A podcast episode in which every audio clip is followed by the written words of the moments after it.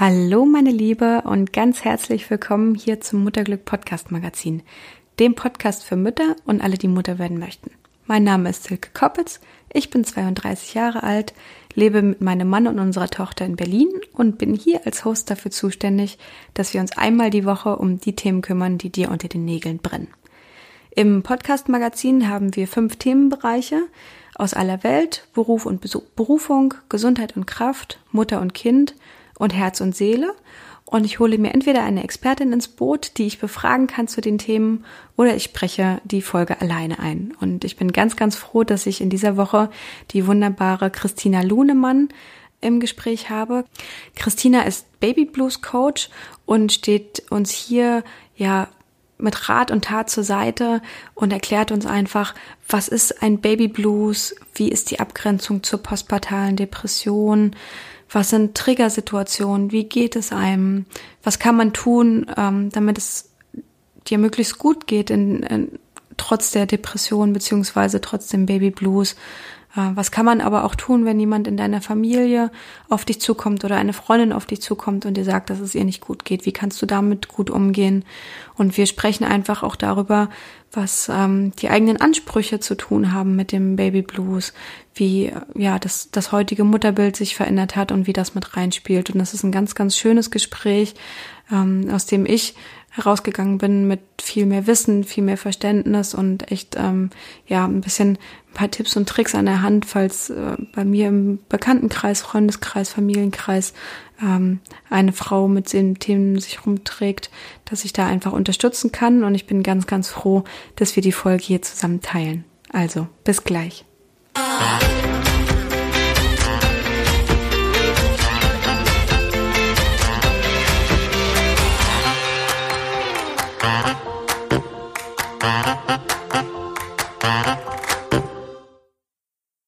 Hallo, liebe Christina, vielen Dank, dass du da bist. Stell dich doch bitte einmal kurz vor. Ja, hallo Silke, super, dass ich da sein darf. Gerne. Ähm, ja, ich bin Christina Lunemann. Ich bin äh, studierte Soziologin und Erziehungswissenschaftlerin und ich arbeite hier in Münster als systemische Familienberaterin und als ähm, psychotherapeutische Heilpraktikerin. Mhm. Ähm, mein Lieblingsthema ist das Baby Blues Coaching und das liegt daran, dass ich selber zwei Kinder habe, die sind heute schon ähm, zwölf und zehn. Und als mein Sohn damals auf die Welt gekommen ist, habe ich eine postpartale Depression bekommen, mhm. die aber so in dieser Form gar nicht ähm, erkannt wurde und von mir selber auch ganz viel später. Und vor zwölf Jahren gab es wirklich noch ganz wenig Infos zu diesem Thema. Ja. Und ähm, das ist dann für mich so ein bisschen der Startpunkt gewesen, nach dem Studium Baby Blues Coaching anzubieten, um genau diese Lücke für Frauen zu füllen, ähm, ja, erstmal Infos zu bekommen, was passiert denn da eigentlich und äh, was, was, kann, was kann ich dagegen tun? Ja. Das klingt total gut und ganz, ganz wichtig. Da würde ich auch gleich mal mit der ersten Frage einstellen, woran man denn den Baby Blues erkennt. Was sind denn Gefühle oder andere Merkmale, die so auf einen zukommen, die man selber bei sich erkennen würde? Ja. Also erstmal ist es ja so, dass für jeden von uns eine Geburt ein ganz individuelles und überwältigendes Ereignis ist und mhm. die Folgen, die da einfach entstehen, die sind immer noch ein Tabuthema und viele Frauen erleben halt eine traumatische Geburt und sie spüren Ängste und Reizbarkeit und Schuldgefühle und dann ist so diese erste Phase der Euphorie vorbei und dann, dann tritt das plötzlich auf und man hat diese bedrückte Stimmung, man ist schnell reizbar und mhm. ähm, man nennt diese erste Zeit nach der Geburt, die fängt so zwischen dem dritten und fünften Tag an, bis zu 14 Tage nach der Geburt, das nennt man Baby Blues oder auch postpartales Stimmungstief. Und das trifft tatsächlich drei Viertel aller Mütter zwischen 50 und 80 Prozent von uns Frauen sind davon betroffen. Ja. Und ähm, diese typischen Kennzeichen, das ist ähm, Müdigkeit und Erschöpfung, eine besondere Empfindsamkeit und Stimmungsschwankungen, Traurigkeit und häufiges Weinen, das ist ja auch was, was man relativ oft hört auch von mhm, Frauen. Das stimmt. Eine Niedergeschlagenheit, dann eine Schlaf- und Ruhelosigkeit, das ist auch noch ganz bekannt dann kommen so Sachen dazu wie Schuldgefühle, dass man dem Baby nicht gerecht wird. Man hat selber Konzentrations- und Appetit- und Schlafstörungen und man ist ziemlich reizbar. Das sind so die Sachen, wo man ein Babyblues dran erkennt, mhm. eigentlich. Ja, das, ähm, das ist, ich finde es total spannend, was du sagst, dass tatsächlich 50 bis 80 Prozent der Frauen ja. ähm, ein Babyblues haben. Ne? Und ich finde dafür, dass das mhm. üblich ist, also man kann ja tatsächlich sagen, dass es ja die Mehrheit der Frauen hat und dann offensichtlich ja. ein übliches Symptom ist nach einer Geburt, wird da echt wenig drüber gesprochen. Ne? Ja, auf jeden Fall. Und äh, der Babyblues an sich, der gilt auch nicht als ähm, behandlungsbedürftig. Mhm. Okay. Ähm, der wird erst behandlungsbedürftig oder der Babyblues ist kein Normalzustand mehr, wenn es über diese 14 Tage hinausgeht. Mhm, okay. Ähm, und das, was vorher halt in diesen 14 Tagen ist und, und was darüber hinaus ist, das, ähm, das wird natürlich auch ähm, ja, ich will jetzt gar nicht sagen, dass es unbedingt verschwiegen wird, aber wir sind halt so sehr mit ganz vielen Dingen beschäftigt, ähm, dass uns das alles gar nicht so auffällt und dass das alles nach und nach auf uns ein ähm, ja, fällt, was, was ja. gerade mit uns passiert. Ja. ja, ja, das stimmt. Ja, das, ja, das hast du schon beschrieben.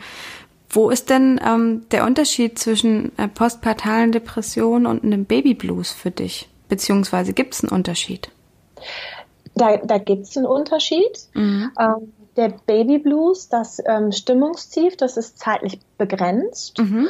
Und eine postpartale Depression, die tritt vorrangig in den ersten Wochen nach der Entbindung auf und die kann bis äh, ins zweite Jahr hineingehen. Und ähm, das ist auch, das sind depressive Zustände und dieses, ähm, das betrifft auch ungefähr 10 bis 20 Prozent aller Mütter. Mhm. Und ähm, die Kennzeichen, die sind wie, wie beim Babyblues und dann kommen aber noch zwiespältige Gefühle dem Kind gegenüber dazu. Das Gefühl, dass man mit sich und mit dem Kind nichts anfangen kann, dass man das Kind nicht lieben kann. Ähm, Angststörungen und Zwangsstörungen können auftreten, Panikattacken und ähm, Manche Frauen haben auch selbst Tötungsgedanken, die mhm. nicht in die Tat umgesetzt werden, aber trotzdem ähm, treten die natürlich auf. Mhm, okay.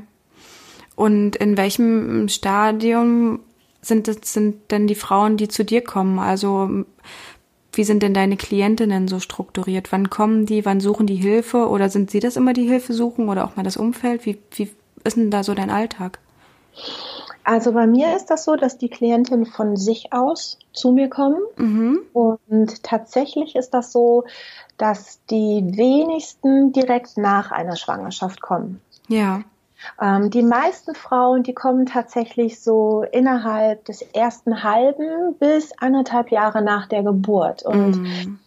das ähm, ist auch ein Prozess, den ich sehr gut verstehe, denn wir brauchen alle eine Zeit, um uns überhaupt mit diesen Themen auseinanderzusetzen, um überhaupt zu wissen, was passiert mir eigentlich jetzt gerade und was hat sich verändert, also den Zustand zu erkennen zu dem, wie war es vorher und wie ist das jetzt? Also da ist ja eine, da ist ja ein sehr großer Prozess dazwischen. Ja.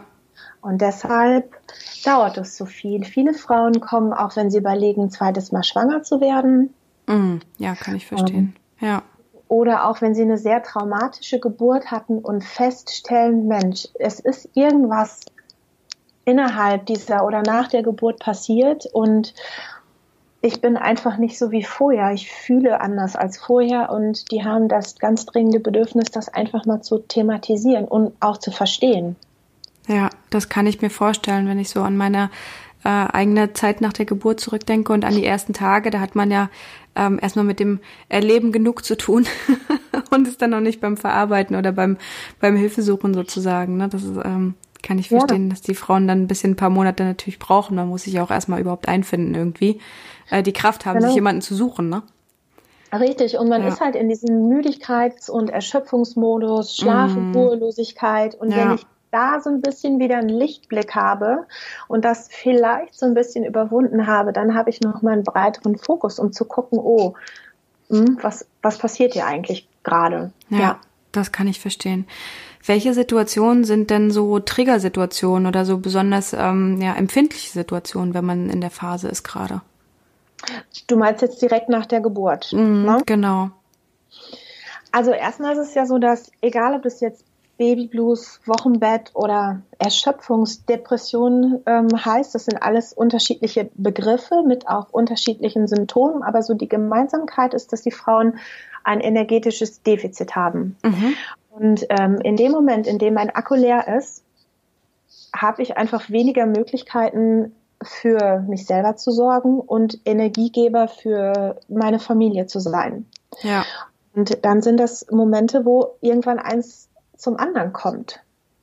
Also die, die Gründe sind, wie wir vorhin schon gesagt haben, Schlafmangel, die traumatische Geburt, die allgemeine Erschöpfung. Mhm. Und ähm, ein Grund tatsächlich ist auch der Perfektionismus, den Frauen gerne haben. Und zwar der, der Anspruch, dass jetzt als Mama habe ich alles perfekt zu machen. Mhm. Ich bin jetzt ja zu Hause, jetzt bin ich nur Mutter, jetzt muss ich erstmal die super Mama sein, der Haushalt, der muss super sein. ähm, Ne? Und wie stelle ich mich so bei den anderen da und wie werde ich jetzt in meiner neuen Rolle wahrgenommen? Ich habe nochmal eine ganz andere, ähm, ich bekomme nochmal ein ganz anderes Feedback als das, was ich früher bekommen habe, im Job zum Beispiel. Ne? Ne? Als, als Mama ist mein Leben in einer gewissen Art und Weise einfach stiller geworden. Und ich glaube, wenn alle diese Punkte so zusammenkommen, das, das sind einfach Trigger, dass man sich immer mehr, ähm, ja, man fühlt sich in vielerlei Hinsicht unter Druck gesetzt, nicht richtig verstanden, in der Rolle nicht richtig angekommen. Mhm. Ja. Ja. Belastet einfach. Ja, du hattest vorhin auch gesagt, traumatische Geburtserlebnisse spielen da auch mit rein. Kannst du da ja. noch ein bisschen mehr zu sagen, wie das ähm, beides zusammenspielt und miteinander zusammenhängt? Klar, bei einer traumatischen Geburt ist das so. Also erstmal haben wir ja alle ähm, eine bestimmte Erwartung von, mhm. wie die Geburt von unserem Baby sein soll. Hm? Mhm. Und ähm, wir leben heute in einer Zeit, in der dieses äh, Erlebnis Geburt halt mit ganz unterschiedlichen Erwartungen auch verknüpft ist. Und ähm, wir gehen halt mit einer bestimmten Erwartung in die Geburt. Und dann kann das durch unterschiedlichste Umstände passieren, dass das halt nicht so ist, wie wir uns das vorgestellt haben. Aus der natürlichen Geburt wird vielleicht ein Notkaiserschnitt. Mhm. Und was dann passiert ist, dass wir uns in einer Situation wiederfinden, wo wir die Kontrolle abgeben müssen in diesem Moment, die unsere Grenzen wirklich gewaltig erweitert und wir uns so hilflos fühlen. Und traumatische Geburten sind natürlich auch, das ist ein Trauer um den Verlust von ähm, ja, der Freude, die man sich gewünscht hat, das, ja. das was man sich gewünscht hat. Mhm. Ähm, das ist eine Hilflosigkeit, weil man in dieser Situation keinen anderen Handlungsspielraum hat. Ähm, das Kind und die, die Begrüßung des Kindes, das ist ganz anders als erwartet. Wenn mm. ich einen mhm. Kaiserschnitt habe, dann ist das Baby nach der Geburt, wird das erstmal versorgt. Und ähm, es sind unglaublich viele Sachen, die da zusammenkommen und die wir dann erstmal verarbeiten müssen. Ja. Ne? Wir haben eine Narbe. Ähm, die Narbe, die ist ja nicht nur außen am Körper, es ist ja auch eine Narbe, die wir in uns drin haben plötzlich. Weil etwas mit uns passiert, ähm, was wir halt vorher nicht, ja, nicht abschätzen konnten. Ja, ja, das stimmt. Das kann ich verstehen. Das ist immer so ein Ruck, der dann durch einen geht, ne? wenn, wenn man so ein, ja. so ein großes Erlebnis dann äh, erstmal verarbeiten muss. Ja. Ja, und wenn, bevor wir ähm, das Baby bekommen, dann gehen wir davon aus, dass die Mutter, dass die Muttergefühle bei uns so da sind wie bei allen anderen. Mhm. Ähm, und die fallen aber nicht immer zum Himmel, äh, die fallen einfach nicht immer so vom Himmel. Ja. Und dann sind wir ganz oft erstaunt, dass wir dieses Gefühl, was uns vorher suggeriert wurde von dieser unglaublichen Mutterliebe, die einen dann überfällt, einfach nicht fühlen. Und ja. je nachdem, wie die Geburt war, es braucht einfach Zeit, bis sich unser Herz ja wieder öffnet und bis sich das Herz wieder so weit aus dieser Starre löst, dass man auch selber wieder mehr Lebensenergie spüren kann. Hm, das stimmt. Was kann man denn aktiv tun, ähm, äh, um hilfreich ähm, sich selbst gegenüber zu sein in dieser Situation? Hast du da ein paar, ähm, ja, ein paar Tipps, wie man, wie man ja durch die Phase am besten kommen könnte, was man tun könnte? Also wichtig ist das erstmal, dass man versucht, sobald man selber irgendwelche Gedanken hat, die einen ähm, beunruhigen, dass man mit seinem Partner das thematisiert und mit der mhm. Familie und versucht so früh wie möglich ähm, alle möglichen Leute in seinem Helfersystem mit einzubeziehen. Ja. Ähm, dann mhm. ist es gut zu schauen, was kann ich an Aufgaben, die ich den Tag über zu erledigen habe und die auch mich selber versorgen, vielleicht abgeben. Also wie kann ich mir ein Helfersystem aufbauen? Ja. Was, was kann ich, ähm, können meine Eltern für mich irgendwie was kochen? Wer kann vielleicht mal auf das Baby aufpassen? Also, dass man sich wirklich, auch wenn man vorher alles wirklich alleine ähm, organisieren konnte, dass man versucht, so viel wie möglich auszulagern, um erstmal überhaupt ein bisschen Zeit für sich zu bekommen. Hm. Ich könnte mir vorstellen, dass dieser erste Schritt, ähm, so das Gespräch zu suchen mit dem Partner und und oder mit der Familie, mit, mit dem engsten Umfeld sozusagen, ein ganz schwerer ist, ne? So dieses ähm, laut aussprechen, wie es einem geht und das ja wahrscheinlich dann im Gegensatz steht zu dem, was die Gesellschaft uns sagt oder was wir uns selber natürlich gehofft haben, dass man völlig aufgeht in dieser Mutterliebe und auf Wolke 7 schwebt. Ähm, hast du da ein paar Tipps, wie man das ähm, Gespräch mit seinem Partner am besten irgendwie anfangen könnte oder wie man das suchen kann, das Gespräch? Ja, Tipps kann ich jetzt gar nicht in der Form sagen, weil mhm. jeder kennt ja so seinen Partner am besten, aber ja. sich gar nicht großartig darüber Gedanken zu machen, finde ich es immer am besten, wenn man das Thema einfach anspricht. Ja. Also der Partner ist ja in dem Fall sowieso die Person, die uns am nächsten ist. Mhm. Und da mhm. einfach zu sagen, pass auf, ich habe diese und diese Gedanken. Und wenn ich ganz ehrlich bin, geht's mir so und so. Ja. Ich bin selber auch natürlich davon überrascht, dass es mir so geht, weil meine Vorstellung war ganz anders. Aber ich, du bist mein nächster Vertrauter und ich muss dir das erstmal sagen. Und das ist ganz, ganz wichtig, weil natürlich der Partner das auch mitbekommt. Ja, das stimmt. Der spürt das ja, der spürt ja, dass irgendwas okay ist, äh, nicht okay ist. Und ähm, einfach offen zu sagen, pass auf, irgendetwas ist mit mir, ähm, ist schon mal was richtig Loslösendes, mm. dass man es auch anspricht. Und ich glaube, ganz oft ergibt sich dann auch ein Gespräch. Ja, das stimmt. Und wenn es aus irgendwelchen Gründen nicht möglich ist, mit dem Partner darüber zu reden, dann würde ich auf jeden Fall nochmal das Gespräch zur Hebamme suchen, die sich damit auskennt. Ich würde das auch ähm, bei meiner Hausärztin oder bei meinem Hausarzt thematisieren. Und es ist so, dass sich viele Frauen nicht trauen, darüber zu reden. Mhm. Äh, aber wenn man mal den Anfang gemacht hat und sich überwunden hat, dann stellt man fest, dass die schlimmsten Befürchtungen, die man vorher hat, gar nicht eintreten. Man denkt ja immer, oh mein Gott, wenn ich das jetzt erzähle, das geht gar nicht. Und was denken dann die Leute von mir? oh, Hilfe. Ja, ja. So, ne, es bricht über mir zusammen. Wenn ich das aber dann mal mache, dann stelle ich fest, dass das gar nicht eintritt, sondern das sind ja nur Gedanken in meinem Kopf. Und jedes Mal, wenn ich immer ein bisschen mehr von mir preisgebe und dieses Thema auch ausspreche, werde ich so ein bisschen geübter da drin. Mm, das stimmt. Und das, dass wir trainieren uns quasi damit, über also unsere inneren Sachen auch durch das Wort halt nach außen zu transportieren. Ja, das wird so eine neue Normalität dann, ne? Dass diese ja diese Ehrlichkeit und dieses wahrscheinlich innen und außen, dass, dass das eher in Kongruenz ist und nicht da so, ja. so ein Unterschied ist. Das kann ich verstehen. Ja. ja, und wir kennen das alle, dass wenn wir in einem Gespräch mit einer Freundin oder mit wem auch immer sind, dass wir manchmal in dem Moment, in dem wir Gedanken haben, die, die fühlen, die sind diffus, aber wenn mhm. ich sie dann als Worte ausspreche, dann bekommen sie für mich eine ganz andere Klarheit. Dieses gesprochene Wort hat eine ganz andere Energie, die sich dann eher verbreiten darf. Ja, ja, ja das stimmt. Das ist und ganz dann, machtvoll. Ich habe das auch ganz oft, dass ich denke, ach, das war erst ein Gedanke und jetzt, ah ja, und dann bringt er mich ein Schrittchen weiter. Mm, das stimmt. Ja. Wenn man im Umfeld jetzt jemanden hat, ähm, sagen wir mal, ich wechsle jetzt mal die Rolle und ich bin die Schwester oder die Freundin und ähm, ja, eine, äh, meine Freundin, Schwester, wie auch immer, ist äh, gerade Mutter geworden und spricht mit mir darüber, dass sie ähm, ja solche Gedanken hat und dass es ihr nicht gut geht. Was kann man denn tun als äh, als Angehöriger, um um die Situation irgendwie möglichst gut zu machen, besser zu machen? Wie kann man helfen?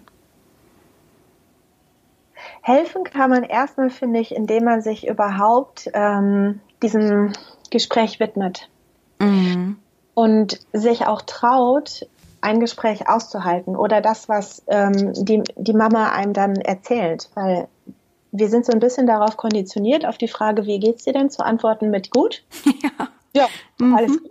Mhm. Und dann muss ich da auch gefühlsmäßig weiter nicht drauf eingehen. Wenn ich jetzt aber jemanden frage, wie geht's dir und der tatsächlich über seine Gefühle redet, dann ähm, muss ich da auch sehr empathisch und liebevoll mit umgehen. Und das finde ich ist schon mal ganz wichtig, der Mutter dieses Gefühl zu geben, pass auf, ich bin da, mhm. ich höre dir zu und ja. du hast hier jetzt erstmal den Raum, ähm, dass du mir erzählen darfst und zwar auch wertfrei, ohne dass ich direkt mit 25 ähm, Gegenvorschlägen komme oder du kannst das so und so und so machen, weil das ist ja total überfordern. Darum geht es ja auch gar nicht. Erstmal ist es wichtig, überhaupt den Raum für ein Gespräch entstehen zu lassen. Mhm. Das ist ganz wichtig. Ähm, ein zweiter Schritt könnte sein, zu fragen, okay, pass auf, wo könnte ich dich in deinem Alltag unterstützen? Was für kleine Sachen fallen dir ein? Mhm. Ähm, was, was kann ich für dich tun? Ne? Ja, und ja.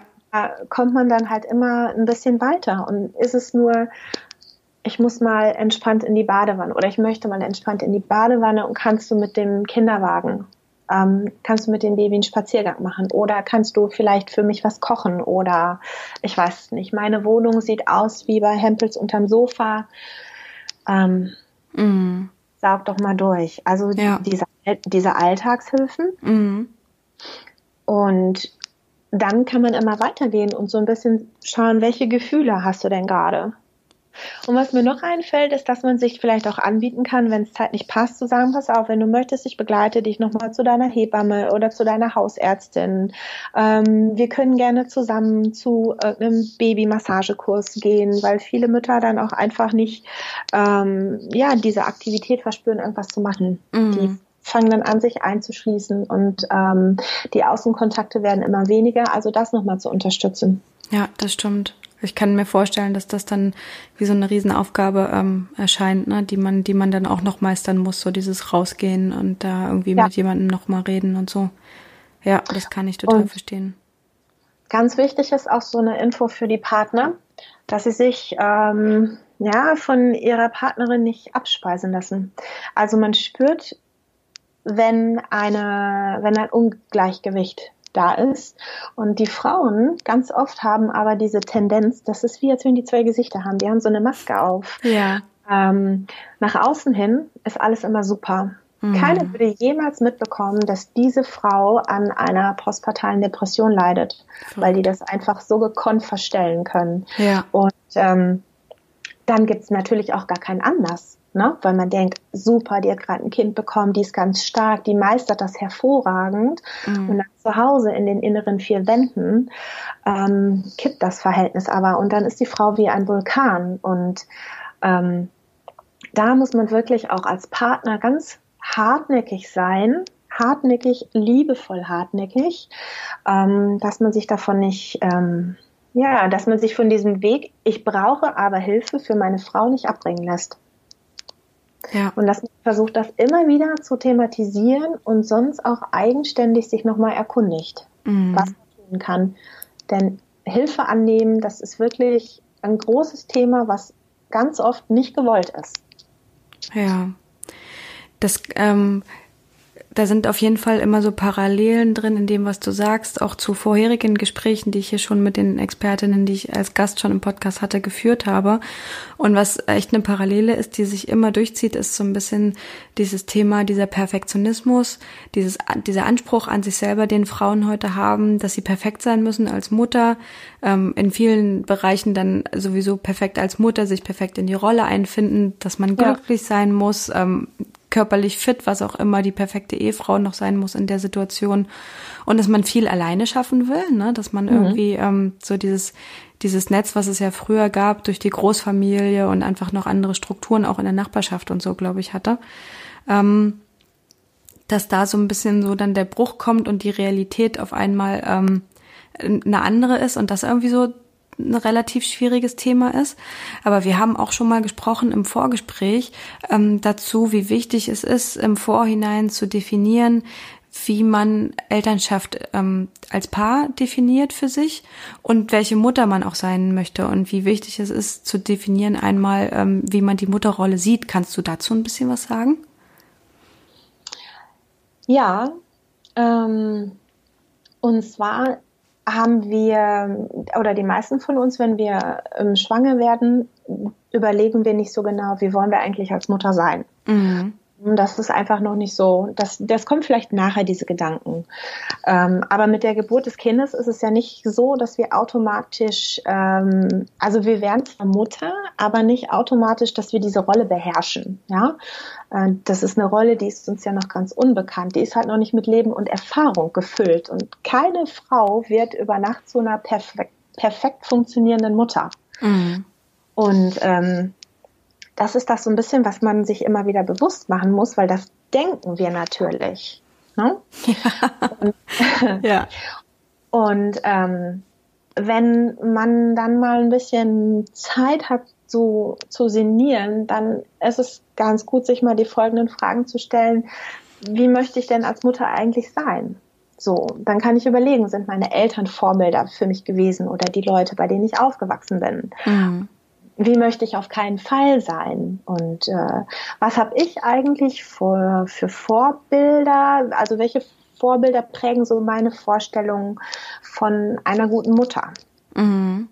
Denn äh, dann kriegen wir nicht von außen immer so äh, die Meinung der anderen übergestülpt, sondern wir können dann so ein bisschen für uns heraus, ja, finden, ähm, was, was für uns gut ist, weil ich muss ja dieses Leben leben. Ja, das stimmt. Mit, mit meinem Kind.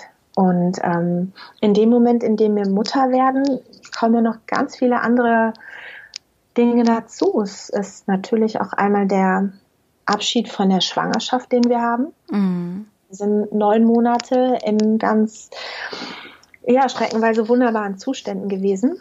Ja ja, mit dem ja. Baby ganz eng verbunden, aber halt in mir noch drin und mhm. mein Leben, wie ich es vorher kannte, ging einfach so weiter. Das war jetzt noch gar nicht so eine ganz große ähm, Veränderung. Mhm. Dann ist es vielleicht auch ein Abschied von unserem Traumbaby. Ja, weil das Baby ist vielleicht ein Schreibaby oder es schläft nicht so gut oder, oder, oder, was wir uns alles vorher gar nicht so ausgemalt haben. Ja, ne? ja so ein bisschen auch der Abschied von der eigenen Kindheit, weil jetzt bin ich selber Mama geworden. Mhm, stimmt. Ähm, damit kommt dann auch so eine Identitätskrise. Ne? Dieses, mhm. in dem Moment, in dem ich eine neue Rolle übernehme, muss ich die lernen und das Alte, das geht. Das Neue, das kommt, ist aber noch nicht so richtig da. Also es ist so ein Zustand, der ist noch eher diffus einfach. Mhm.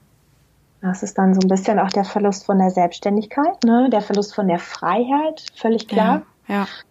Weil Freiheit habe ich in den ersten Monaten in dieser Form definitiv nicht. Mhm. Das ist ein Kontrollverlust, der passiert, weil Dinge einfach ähm, nicht mehr so planbar sind. Ja, ja es gibt nicht, wenn das passiert, dann habe ich Plan A, B oder C, sondern ich muss streckenweise lernen, auch nochmal ganz neu und intuitiv zu gucken, wie ich diese Situation ähm, ja, behandle. Mm, das stimmt.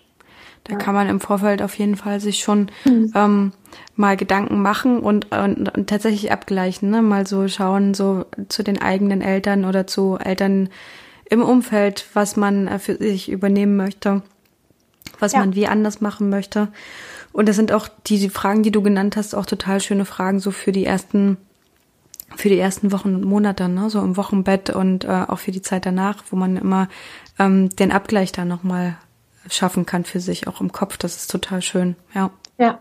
Und ich finde, es ist super wichtig, dass wir uns bewusst werden, dass die Familienzeit einfach eine Zeit von einem riesigen Umbruch ist. Und es ist wirklich mm. eine, eine Neuerfindung von uns als, als ähm, Person. Ja. Und unser Körper und unsere Psyche, die sind wirklich mehr denn je gefordert, sich anzupassen. Und ähm, das ist einfach schwierig. Das oh, ist total. so. Ja. Mama zu werden ist nicht leicht, so wie das am Anfang ähm, vielleicht gedacht ist. Und es fällt auch nicht leicht, Altes und Vertrautes loszulassen. Das, das wissen wir ja alle. Ne? Wir wissen nicht, was das Neue bringt. Dann fühlen wir uns ängstlich, wir sind verunsichert. Und das ist einfach eine wirklich herausfordernde Zeit, wo wir auch uns die Ruhe geben sollten, einfach mal, ja, das auszuhalten, nicht hektisch zu werden, die Dinge mm. auch passieren zu lassen, zu atmen. Ja. Na, ja, nicht ja. perfektionistisch durch die Gegend zu springen und alles super machen zu wollen, weil das ist für unser Energie, für unseren Energiehaushalt einfach eine völlige Katastrophe. Das stimmt. Und wenn die Frauen ähm, das Gefühl haben oder dann auch im Gespräch mit, mit dem Partner, mit dem Umfeld ähm, herausarbeiten, dass sie gerne ähm, Hilfe in Anspruch nehmen möchten von einer Person wie dir zum Beispiel, die mhm. da eine Expertise hat und die da ganz wertfrei ähm, mit umgeht. Wie funktioniert das denn? Man kommt mit ihr in Kontakt und, und wie geht das dann weiter? Man kommt mit mir in Kontakt und dann haben wir meistens ein Telefongespräch und mhm. in diesem Telefongespräch stellt sich schon relativ schnell ja das Hauptthema ähm, heraus. Mhm. Dann gibt es für die Frauen, die hier in der Nähe von Münster wohnen, die Möglichkeit, dass sie zu mir in die Praxis kommen. Und äh, für alle anderen gibt es die Möglichkeit, dass ich online mit ihnen arbeite. Mhm. Das hat sich in den letzten Jahren als wirklich super praktisch herausgestellt. Ähm, denn es ist einfach so, dass eine ähm, ja Therapiemöglichkeiten sind bei uns in Deutschland einfach nicht ähm, flächendeckend. Die sind begrenzt und je nachdem, wo man wohnt, ähm, gibt es wirklich sehr wenig Ansprechpartner und deshalb äh, die meisten von uns haben das Internet. Ist das ganz, ganz praktisch. Mhm, ich arbeite stimmt. mittlerweile mit ähm, vielen Frauen, die im Ausland leben. Ähm, und da geht's halt nur übers Internet. Ja. Genau, und das ist super, weil man überhaupt erstmal diesen wichtigen Schritt macht und sich eingesteht, ja, okay, ich brauche Hilfe. Mhm. Und das ist schon mal wirklich so was ganz, ganz Entscheidendes. Und dann zu sagen, okay, jetzt gucke ich mal und mach mal ein Gespräch. Und egal, worum es in dem Gespräch geht, ist nachher immer so dieses, oh, das war jetzt gar nicht so schlimm. Ja. Das hat mir eigentlich ganz gut getan. Mhm. Ah, ich kann noch einen zweiten Schritt gehen. Ich kann mich da noch mal drüber unterhalten. Und mhm. das ist völlig egal, ob das übers Telefon, über Internet oder hier bei mir in der Praxis ist. Ähm, das Ergebnis dieses, ich bekomme wieder ein bisschen Mut und da ist jemand, der versteht das. Mhm. Äh, das ist so der Haupteffekt am Anfang. Ja. Wichtig ist, ja. Das klingt gut. Du arbeitest auch an einem ähm, anderen Projekt noch, ne, um, um da noch mehr äh, Frauen auch online ähm, zusammenzubringen. Kannst du dazu noch mal ein bisschen was sagen? Ja, ich entwickle gerade einen Online-Kurs und zwar heißt der Mamas Nest. Mhm. Das ähm, wird das virtuelle Babyblues Café. und ähm, das ist ein Online-Programm für Frauen nach der Entbindung im Wochenbett und in der Familienzeit. Und ähm, dieser Bereich ist extra so groß, weil wir ja eingangs festgestellt haben, dass die Frauen ganz unterschiedlich mit diesem Thema, also zeitlich umgehen, je nachdem, wie schnell sie selber so im, im Prozess sind. Mhm. Und es gibt einfach viele Situationen, in denen die Muttergefühle nicht in vorgestellter Weise ähm, so sind. Mhm. Und deshalb habe ich einen ähm, virtuellen Ort geschaffen. Das ist ein Online-Kurs, der Frauen ähm, ungefähr zwölf Wochen begleitet, prozessorientiert begleitet, mhm. ähm, mit dem Ziel, dass man einfach mehr Platz für ja, Lebensfreude hat, dass man sich mit diesen Themen, die einen emotional gerade betreffen, auseinandersetzen kann, dass man ganz viele Infos bekommt. Warum ist das eigentlich so? Und äh, was kann ich dagegen tun? Und ähm, wie kann ich selber mich so weit stärken, dass ich äh, ja so ein bisschen mehr Handlungsfähigkeit bekomme? Und das Ganze ist dann noch kombiniert mit Online-Beratung. Mhm.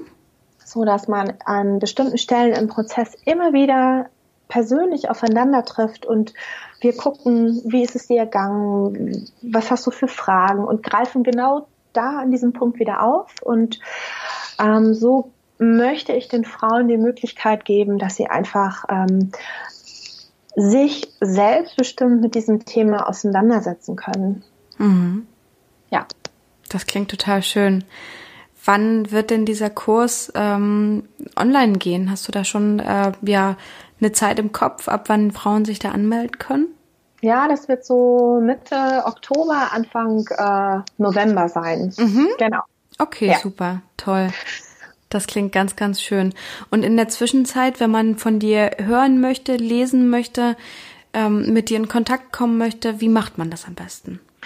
Das macht man am besten, indem man auf meiner Webseite schaut. Das ist äh, www.babybluescoaching.de. Mhm. Da stehen alle möglichen Infos. Dann ähm, kann man mich auf Instagram finden äh, unter Babyblues Coach. Und der Kurs wird zu buchen, wird zu, nee, wird buchbar sein unter äh, www.mamasnest.online. Mhm. Das klingt super. Ganz, ganz, ähm, ganz, ganz tolle Sachen hast du gesagt. Ich habe da für mich selber auch ganz viel mitgenommen und ähm, bin mir sicher, dass ähm, unsere Zuhörerinnen da wahrscheinlich eine ganze Menge Hilfe und Trost gerade auch gefunden haben im Gespräch. Und ähm, ich finde auch die Tipps total gut, die du gesagt hast, die wir selber, wenn wir in der Rolle sind ähm, äh, und eine Freundin oder wer auch immer auf uns zukommt, um mit uns darüber zu sprechen, dass wir da auch nochmal gut vorbereitet sind äh, als Frauen, um, um da eben einfach zu helfen und zu unterstützen und ja, partnerschaftlich mhm. einfach die, die Frauen mit an die Hand zu nehmen. Vielen, vielen Dank dafür. Es ist Zeit für unsere Abschlussfrage. Ich bin immer total gespannt, was die, was die Mamas antworten. Ähm, du bist ja selber Mama von zwei Kindern und äh, ich möchte dich gerne fragen, was ist denn dein größtes Mutterglück? Ja, ich glaube, wir beantworten die Frage fast alle gleich. mein größtes Mutterglück ist natürlich, dass ich zwei gesunde Kinder habe. Beide, mein Sohn und meine Tochter, die sind zwei sehr ach, empathische und liebevolle Wesen, die mich Toll. aber trotzdem wirklich immer wieder so an den Rand des Wahnsinns treiben und äh, mich halt noch stärker dann dazu ähm, ja, nötigen. Es ist ja manchmal, mich mit meiner eigenen Entwicklung auseinanderzusetzen. Und äh, mm, so war. Das ja. ist ähm, nicht der leichte Weg, aber im Rückblick ist es ein großes Geschenk, ein Weg, den ich sonst wahrscheinlich nie gehen würde. Und dafür bin ich sehr, sehr glücklich. Ja, ich ähm, möchte mich auch bedanken, liebe Silke, für dieses äh, nette Interview. Und ähm, alle Zuhörerinnen ähm, darf ich nochmal einladen, auf meiner Webseite zu gucken. Da sind noch ganz viele Sachen, die ihr euch herunterladen könnt, wenn ihr Hilfe braucht. Und ansonsten seid ihr herzlich eingeladen, mir einfach eine E-Mail zu schreiben oder mich anzurufen. Das ist toll. Ja, super. Vielen Dank für das Angebot. Ich glaube, das werden einige sehr, sehr gerne annehmen. Ähm, vielen Dank auch an dieser Stelle für das schöne Gespräch. Es hat mir total viel Spaß gemacht. Und jetzt bleibt mir nur noch zu sagen, ich wünsche dir einen wunderbaren Tag mit deiner Familie und ähm, ich bin ganz gespannt von dir äh, zu lesen im, auf Instagram und äh, natürlich bin ich auch ganz gespannt auf den Kurs. Danke dir. Ja, vielen Dank und euch auch noch ein schönes Wochenende. Danke. Christina, vielen Dank für das Gespräch nochmal an dieser Stelle und mit ein bisschen Abstand. Ich bin ähm, ja bin ganz ganz froh, dass wir äh, hier zu den Themen sprechen konnten und dass wir das teilen konnten. Ich habe ganz ganz viel für mich mitgenommen und ich glaube, ähm, du zu Hause wahrscheinlich auch. Bitte lass mich wissen, wie dein Feedback ist oder lass es uns wissen. Ich werde wieder einen Post veröffentlichen auf Instagram zu dieser Folge. Du findest den unter Frau Koppitz, der schreibt sich klein und zusammen F-R-A-U-K-O-P-P-I-T-Z oder auf der Facebook-Seite, die Mutterglück Podcast heißt. Ähm, genau, lass uns da gerne wissen, was du mitgenommen hast, wie du die Folge findest und generell freue ich mich immer sehr über Feedback von dir. Vielen, vielen Dank für die ja, tollen Rezensionen auf iTunes. Die schaue ich mir sehr, sehr gerne an und bin da ganz äh, bestärkt, dass ich hier nicht nur vor Mikro sitze und äh, in die Lehre spreche, sondern dass ich euch damit tatsächlich erreiche. Da bin ich sehr, sehr dankbar drüber. Ansonsten hoffe ich, dass du einen ganz, ganz wundervollen Tag vor dir hast und wünsche dir alles Gute und sage bis zum nächsten Mal. Deine Silke.